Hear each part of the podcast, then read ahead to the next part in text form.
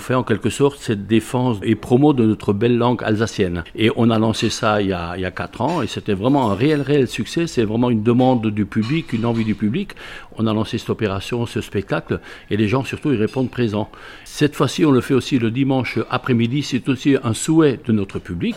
Elle dit pourquoi pas le faire l'après-midi, c'est plus confortable. Le soir, on n'est pas tard dans la nuit pour entrer et tout ça. Et nous, on écoute un peu les gens, on aime les gens. Et donc, on a fait ça le dimanche après-midi. Autre chose très importante, vous n'êtes pas seulement assis sur une chaise, vous avez aussi des tables devant vous pour consommer. C'est super confortable. Vous avez des tables qui sont dressées. C'est l'association SLC Sport Loisirs Caroline. Donc, c'est une équipe de copains qui font des opérations comme ça. C'est eux qui organisent cette manifestation.